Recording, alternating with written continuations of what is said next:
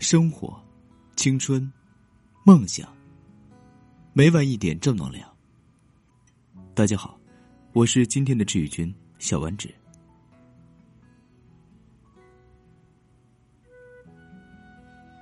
有同学给我发邮件，诉说自己的各种困惑。大意是在老家的事业单位里无所事事，不喜欢，却又不知道该喜欢什么。我回复：如果不甘心，就去学自己喜欢的东西，等待机会找到适合的工作。对方却满是忐忑和不安的说：“可是学了就一定能找到工作吗？我喜欢英语，想要做翻译。”可是自己没有一点经验，就算是把英语学的再好，怎么可能会有人要我呢？我不是怕辛苦不愿意去学，而是我很害怕，专业英语毕业的人那么多，自己学了之后，也许根本就没有用啊。可是亲爱的，这个世界上，又有几个人能够保证，自己现在所做的任何决定，付出的任何努力，就一定能够得到未来想要的结果？就一定是自己理想中有用的呢。我有个朋友，S 小姐，从小就喜欢漫画，在常年看动漫和日剧的熏陶下，能够听得懂大半的日语日常对话。大三的时候，他突然下定决心要学日语，当时我们都吓了一大跳。在正常人眼中，为了更方便的看动漫和日剧而学习日语，这个理由。也未免过于牵强和不着调了。更何况，在字幕组更新如此及时的现在，他去报了日语学习班。本来喜欢赖床抱着电脑刷新番的他，一周三节课，一次也没缺过。清早起床去寝室楼下背日语单词。我们起初都以为他只是一时兴起，没有想到他一直坚持到了大学毕业。毕业前，他去考了日语二级，没有考上。他没有从事任何和日语有关的工作，回了老家，在家人的安排下去了一家报社。朋友圈里看他更新状态，每天跑新闻、写稿子，忙得不亦乐乎。我以为他早已淡忘了日语，跟他打趣儿道：“你看看你，若是大学那两年没有去抽风学日语。”把时间用在正经地方，现在说不定在读研究生，或者已经有男朋友了。没有料到他却这样回答：“我一直都在学日语啊，毕业之后没有间断过。”我不禁好奇：“可是你明明那么忙，还要学语言，不累吗？而且有什么用呢？”他回答说。其实我没有想太多，最开始，的确是因为要想追新番，可是学到后来，真的是对这门语言感兴趣，就一直坚持下来，倒是没觉得有多累。至于有没有用，现在还没有想好。S 小姐住在三线小城市，大概一整年都不会见到一个日本人，当地也没有日企，花了这么大力气学日语做什么呢？我一直以为。在家是乖乖女的 S 小姐，会在二十五岁之前结婚，却没想到，年底跟她联系，她却告诉我，已经申请了日本的大学，打算出国留学。我震惊了，你居然自学到可以申请学校的地步。他笑道：“也不完全自学，一直有上课，只是需要平时多花点功夫。”我还是震惊。你哪来的钱？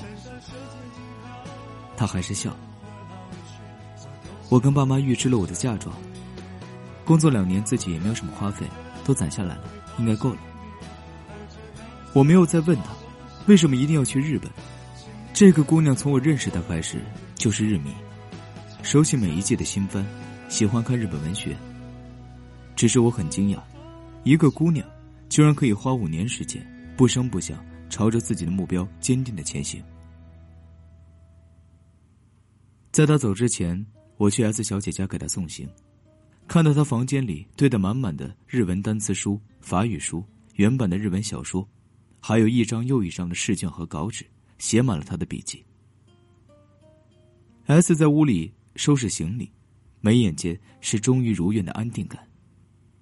这期间，有多少人劝阻过他呢？自诩为他好朋友的我，不也是告诉他学日语没什么用吗？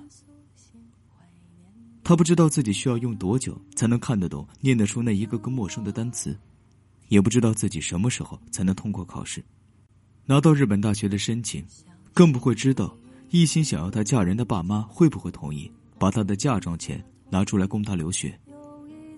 也许他同样不知道，自己到了日本后会有怎样的际遇，会不会顺利找到工作，能不能因此赚到更多的钱。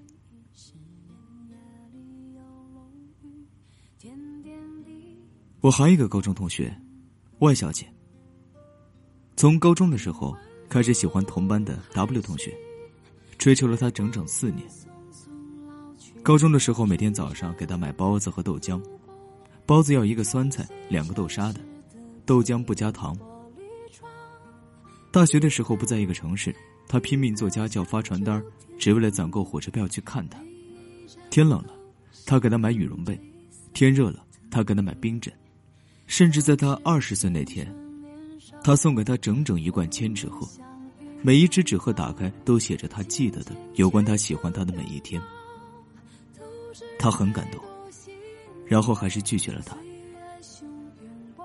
我问 W 同学为什么？这么多年，外小姐对他的心思，除了他无动于衷，几乎感动了周围所有人。更何况，外小姐甜美可人，人见人爱。W 同学的声音满是困惑。我也不知道，我只知道，我对他没有动心的感觉。整整四年的付出，只换了一句“没有动心的感觉”。他对他始终冷淡，经常不接他的电话，不回短信。他送他那么多礼物，他几乎都没有拆开过。就连去找他，他也满是生疏和客气。而最残忍的是。他一直单身，并未有交往的对象。我们都替外小姐不值。从十六岁到二十岁，她为一个人付出太多太多，几乎失去了自己，仍然是竹篮打水一场空。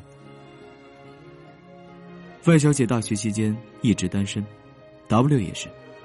后来他们去了同一个城市工作，我们都以为这一次总算是可以修成正果，可是再次得知。他们依然没有在一起。范小姐在我面前喝的大醉，她依然爱他，而他刚刚选择了一个看起来既没有她漂亮，也没有她能干的姑娘在一起。我问外小姐：“是不是后悔了？”她却摇了摇头。对我而言，她是我一直不断向前的动力，因为喜欢她，总担心自己。不够美，不够好，所以拼命努力这么多年，才修炼成今天这副走在大街上有回头率，在办公室里也能独当一面的样子。我等了他很多年，也终于明白，感情的事勉强不了，不喜欢就是不喜欢。以后，我不再等他了。他又笑了起来，就凭我，也不怕没有人追求。这一次，我知道，他的笑是真心的。十几二十岁的时候，人总会格外的迷茫，想要做某件事情，不敢去尝试；喜欢某个人，也不敢去追。所担心的无非是害怕付出了满腔热血和期待，却没有收获预料之中的结果。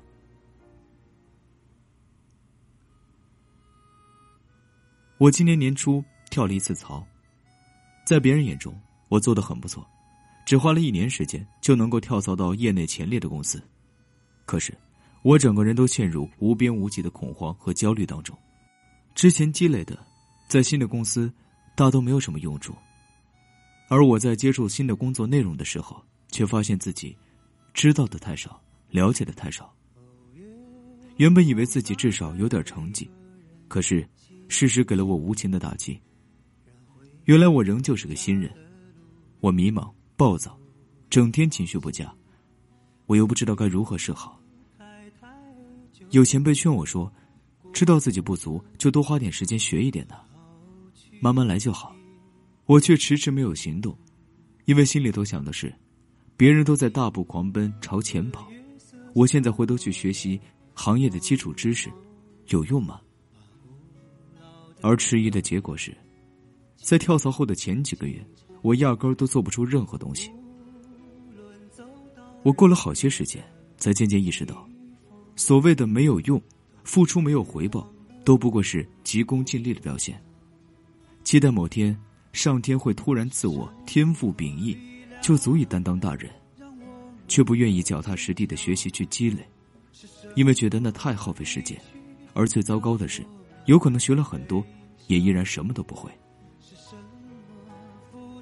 可是，我们本来就无法预料自己此时做的事情，能够对未来的方向和路途有多大帮助。我们也根本无从判断，在达到自己想要的目的之前，到底哪些努力是必须的，哪些只是无用功。说到底，我们都不过是一个普通人，没有足够的睿智。去替自己挑一条没有曲折的康庄大道，只能在不断的尝试、不断的试错后重新开始，换得一点点的进步。唯一值得安慰的是，这个世界上根本没有一无所获的付出。不要在意自己的付出什么时候会收到回报，你只要确定这件事情是你想做的，那就足够了。至于什么时候能够真正修得正果，与其整日焦灼不安，不如顺其自然，多思考，多行动，总比无意义的迟疑和观望要好。